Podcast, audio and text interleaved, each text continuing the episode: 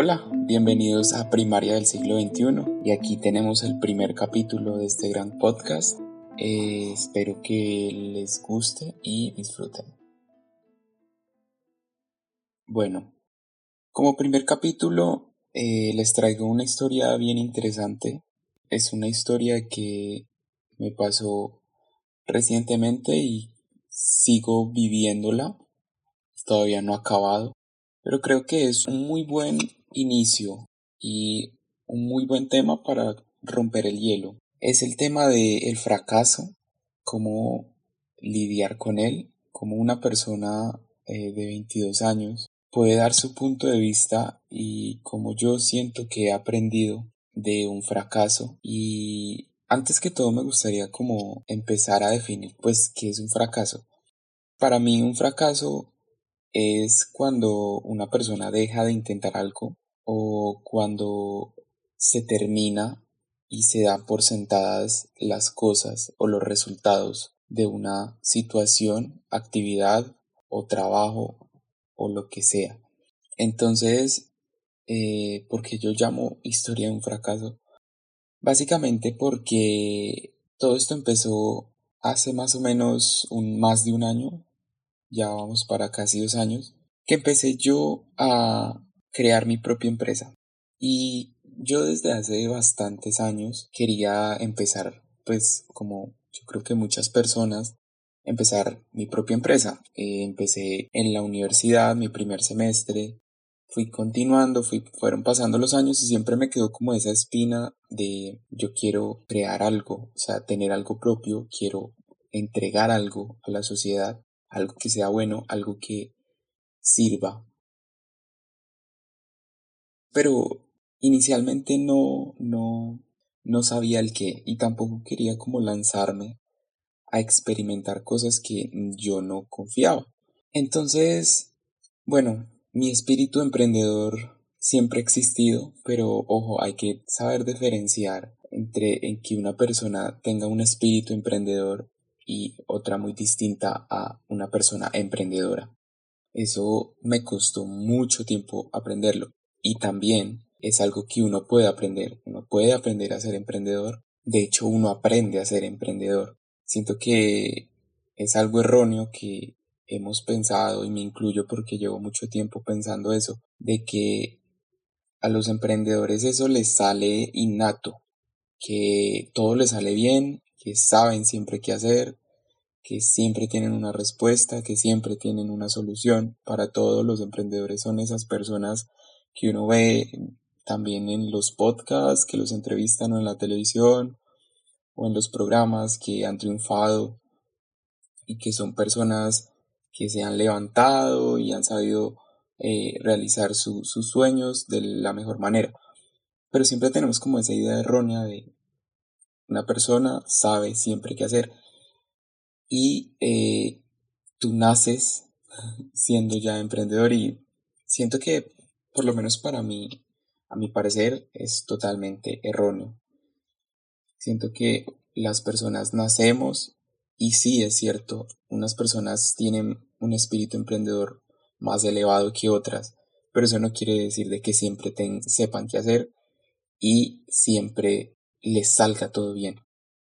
Bueno, entonces retomando, eh, yo siempre era una persona muy de que quería hacer algo, quería empezar a hacer algo, quería buscar el camino, pero siento que una de mis debilidades son el querer las cosas inmediatamente y no tener paciencia. Entonces, cuando empecé en la universidad, me empecé como a, empapar más de este mundo del emprendimiento, de eh, el empoderamiento, de hacer las cosas por ti mismo, cosas así. Entonces entré a una, a una organización sin ánimo de lucro, una organización que me, me dio esas habilidades que yo necesito.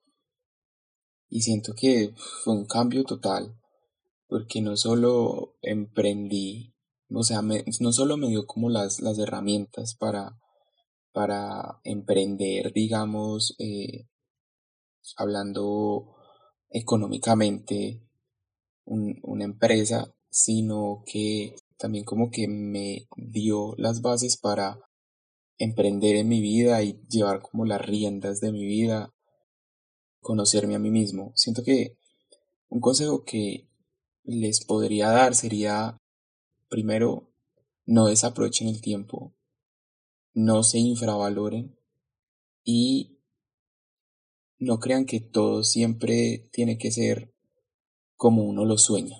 No todo tiene que ser siempre como uno lo planea. Entonces, esta historia comienza en el año pasado, a principios de año, cuando yo paso por una, ¿cómo decirlo? La situación actual en el país en ese momento, digamos, hablando de, eh, de el sector de la educación, estaba pasando por un desequilibrio, entonces en mi universidad decidió entrar a un paro indefinido y mi carrera es, es de jornada especial, o sea, jornada nocturna. Entonces fui una de las pocas, eh, de los pocos programas que pudo continuar viendo sus clases a pesar de que estábamos en paro, entonces eso conllevó de que la universidad estaba cerrada, entonces no podíamos ver clases dentro de la universidad, pero nuestro programa no se acogió al paro.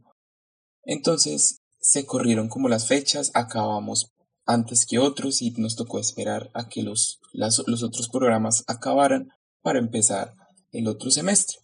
Entonces en ese transcurso de tiempo donde yo tuve que estar esperando y, y mientras las otras personas acababan su semestre que yo ya había acabado, decidí empezar a buscar trabajo, pero eh, me encontré con uno de los grandes problemas que tienen todos los jóvenes de este país, yo creo, o bueno, la gran mayoría, y es el desempleo y la falta de experiencia. Entonces me frustré mucho y en una de esas típicas conversaciones con mi mamá, de hecho, se nos ocurrió la idea de crear como una plataforma donde se pueda como encontrar de esos trabajos que no requieren experiencia, tipo, no sé, pasear animales, cuidar niños, hacer diligencias, cosas así. O sea, buscar, crear una, una, una plataforma donde se puedan encontrar esos trabajos y tanto personas como necesiten hacer eh, necesiten ganar dinero tanto como personas que necesiten que les hagan ese trabajo se puedan como encontrar en esta plataforma. Bueno, entonces empecé yo, una persona muy, ¿cómo decirlo? novata en el sentido de que en mi vida había vendido, pues en mi vida había creado yo una empresa porque realmente ventas siempre he hecho. No sé si eso cuente, pero en mi colegio y en la universidad yo siempre soy de esa, típico, de esa típica persona que vende vainas, vende dulces. Entonces yo decidí empezar esta locura sin yo saber nada, absolutamente nada de economía, ni de contabilidad, ni de ni de nada, ni de cómo iba a ser, con mil preguntas y pocas respuestas, decidí lanzarme a, a este mundo del emprendimiento. Y yo siento que fue, fue algo bueno, porque, sabes, cuando tú emprendes y empiezas a, a crear este mundo, crear esta vida de, de una empresa, de un emprendimiento, es como tener tu propio hijo. Yo no tengo hijos, pero yo lo sentí así. Y siento que también le, le dediqué mucho tiempo a cosas innecesarias o a cosas que en ese momento no necesitaba. Tipo, no sé, el logo, el nombre, cosas así me le dedicaba tiempo y, y claro, yo creo que eso es normal porque tienes una idea de, de, tu empresa y te vas enamorando cada vez más y quieres empezar como a, a, a, saber qué, qué nombre le vas a poner, cómo se va a llamar, le empiezas a crear Instagram. y claro, o sea, empiezo yo como a hacer el voz a voz de, de, esa, de esa empresa y, y se me empiezan como a olvidar las, las cosas más importantes o a resolver las preguntas más importantes del emprendimiento que es en qué consiste, cómo voy a vender, cómo voy a conseguir dinero. Entonces empieza como es toda esta travesía, pero siento que fue algo muy bueno. Fue algo muy bueno porque me dio como la experiencia que nunca había tenido de experimentar de la primera vez, del primer fallo. Recuerdo que hubo por ese entonces una exposición o un concurso de emprendimientos en mi ciudad y yo de loco me lancé, mandé como la idea, la, idea que tenía en la cabeza, no tenía ni siquiera modelo de negocios ni nada. La mandé y pasé el primer filtro y me tocó ir a, exponerle a unos jurados. Y claro, o sea, yo muy novato, hablándoles de una super idea, yo creo que ellos se dieron cuenta de que yo estaba muy emocionado. Y claro, ellos me bombardearon en preguntas que en mi vida me había hecho. Y eso, esa fue como la primera, como cerrada de puerta, porque obviamente no pasé, no pasé al siguiente filtro. Y claro, yo, uno, uno llega muy decepcionado de que esta idea, pues, que, que pasó, de como el, el primer portazo, por así decirlo, de frente. Entonces, bueno, eso fue la primera vez que me dijeron que no. Me dolió, pero aprendí mucho, ya que es, es necesario que que te digan que no. Es necesario de que, o sea, yo soy fiel creyente de que es necesario de que las personas no siempre les guste o no siempre sean tus, tus familiares los que escuchen tu idea. Y claro, ellos es muy fácil decir, uy, no, soy súper bien, pero también es necesario uno aventurarse y contarle, exponerle, venderle a otras personas lo que quieras hacer, porque a la final pues van a ser ellos los, los que van a consumir el producto o pues los que van a adquirir el servicio, en este caso era.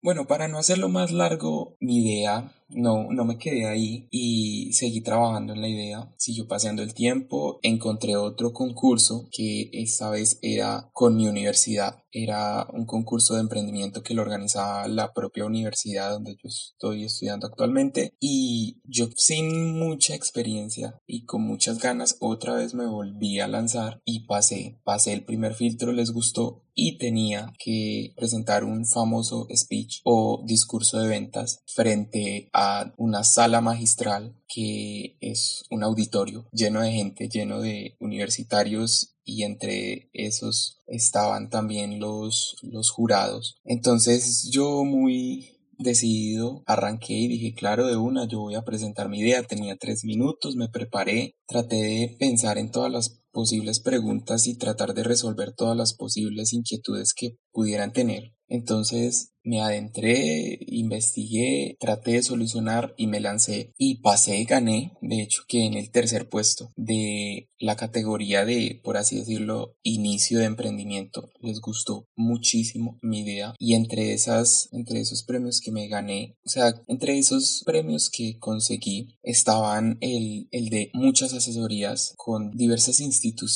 y diversas fundaciones que ayudan a los emprendedores y un grave error de un emprendedor y un novato emprendiendo es pensar que se necesita siempre plata. Yo creo que esto uno lo escucha por todo lado, pero uno lo entiende cuando le toca y cuando se da cuenta de que puede tener mucha plata, pero si no sabe cómo hacer las cosas, muy seguramente perderá mucha plata y esa no es la idea. Entonces, estas, estas asesorías y estos premios que me gané me sirvieron demasiado porque conocí bastante gente, conocí y aprendí muchísimo y seguí avanzando en mi emprendimiento acompañado de muchas personas que me, me estaban guiando. Pero acá viene otro de los consejos que yo o de las cosas que aprendí durante este proceso y es que es muy necesario estar acompañado y estar bien acompañado porque otra de las cosas en las que yo fallé fue en buscar buscar socios, en buscar personas que me acompañaran en este camino y a tratar de, llevar a cabo todo esto. Me encontré con muchas personas que tal vez no, no fueron las indicadas, pero me dieron mucho que aprender.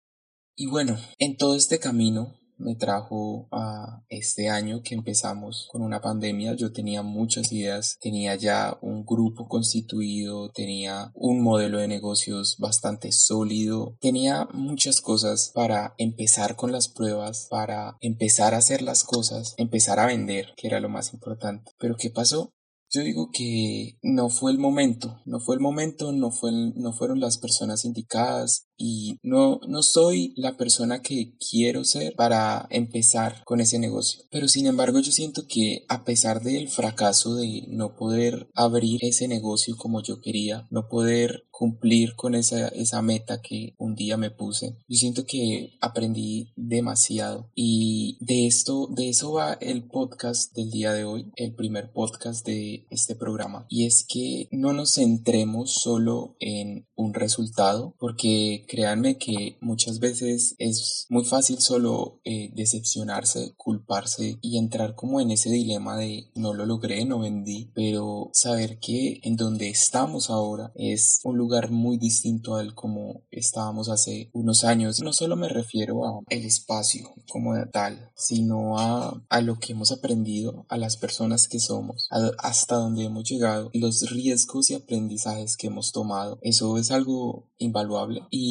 quiero también como dejarles, o sea, como darles esta recomendación y es que emprender requiere mucha, mucha disciplina, mucha salud mental. Eso es algo que quiero tocar en otro capítulo, pero la salud mental juega un papel fundamental. Tener una muy buena disposición y fuerza en tu cuerpo y hablando mentalmente es algo necesario, es algo que te va a llevar a donde quieres, porque el saber que tú puedes es, es algo esencial, el convencerse de que uno puede lograr las cosas.